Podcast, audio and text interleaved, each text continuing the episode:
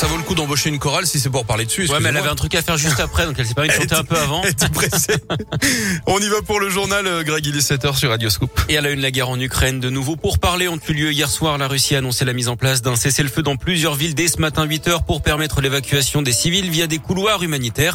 Emmanuel Macron lui a dit qu'il ne pensait pas qu'une vraie solution puisse être négociée entre Moscou et Kiev pour mettre fin au conflit en Ukraine dans les jours et les semaines qui viennent et donc que la guerre allait continuer.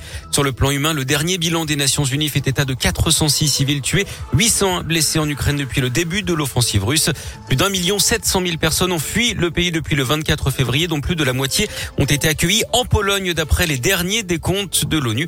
L'Europe qui peut s'attendre à recevoir 5 millions d'exilés si l'invasion de l'Ukraine et les bombardements des villes se poursuivent. Au plan diplomatique, l'Union européenne a lancé la procédure pour l'examen des demandes d'adhésion de l'Ukraine, de la Géorgie et de la Moldavie. Les États-Unis, la France et l'Allemagne qui ne sont pas d'accord sur un éventuel embargo des hydrocarbures sont en revanche sur la même ligne pour augmenter le coût infligé à la Russie. Le premier tour des élections euh, de l'élection présidentielle se rapproche rapidement, même si la campagne est éclipsée par la guerre en Ukraine. On vote dans un gros mois maintenant, le 10 avril prochain. La candidate LR Valérie Pécresse accuse du retard hein, sur ses concurrents. D'après un dernier sondage Elab pour BFM et l'Express, elle n'est créditée que de 12% d'intention de vote.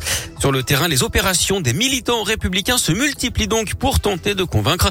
Pour Radio Scoop, Anthony Perel a suivi une équipe mobilisée un soir. 18h30, les jeunes républicains et leurs homologues de l'UDI se rassemblent avant leur opération de collage. Emeris, 21 ans, est un habitué des actions de soutien à la candidate LR. Valérie Pécresse ne déplaît pas forcément. Je pense qu'elle incarne une certaine forme de sagesse. Un juste milieu entre un uluberlu zémouriste qui part un petit peu dans tous les sens, une Marine Le Pen qui manque, je pense, de crédibilité, un Emmanuel Macron qui a montré toutes ses failles, et on a une Valérie Pécresse qui assume d'être de droite raisonnée. Les discussions se poursuivent pendant les préparatifs, confection de la colle, choix des affiches pro Pécresse. Fabienne préside un comité de soutien à la candidate. Elle y croit dur comme fer. Nous sommes sur un ring, on va être honnête c'est l'outsider. Mais oui, combien de fois les poids lourds ont pris une bonne raclée 20h, top départ pour l'opération collage. Allez, on arrache. C'est Thomas, militant de 24 ans, qui chapeaute l'opération. Ça attire énormément l'œil. Si les spectacles le font, c'est qu'il y a un réel impact sur la visibilité des événements. Comme on peut voir, il y a un petit QR code sur l'affiche. Ça permet en fait, quand on passe, d'avoir les actions de Valérie Pécresse. Si on est recollé ce soir ou demain, et eh ben on repassera dans la foulée le lendemain. Selon ces militants, une affiche reste en moyenne moins de 24 heures avant d'être arrachée.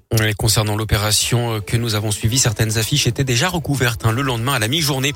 On également cette enquête ouverte après la chute d'une fillette du deuxième étage d'un immeuble du quartier des États-Unis dans le 8e arrondissement de Lyon. Ça s'est passé euh, samedi vers midi d'après le progrès. Gravement blessée au bassin et aux jambes, elle a été transportée à l'hôpital femme mère enfant de Bron. L'enquête doit déterminer s'il s'agit d'un simple accident ou si la fillette a voulu quitter précipitamment l'appartement pour une raison encore inconnue.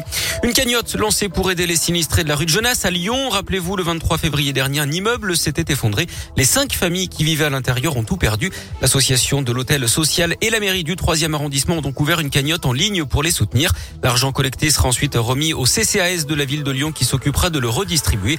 Les dons sont acceptés jusqu'au 30 mars.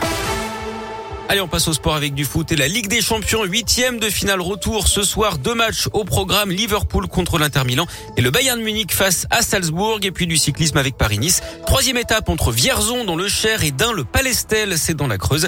Hier, c'est le néerlandais Jacobsen qui s'est imposé. Le français Christophe Laporte conserve son maillot jaune.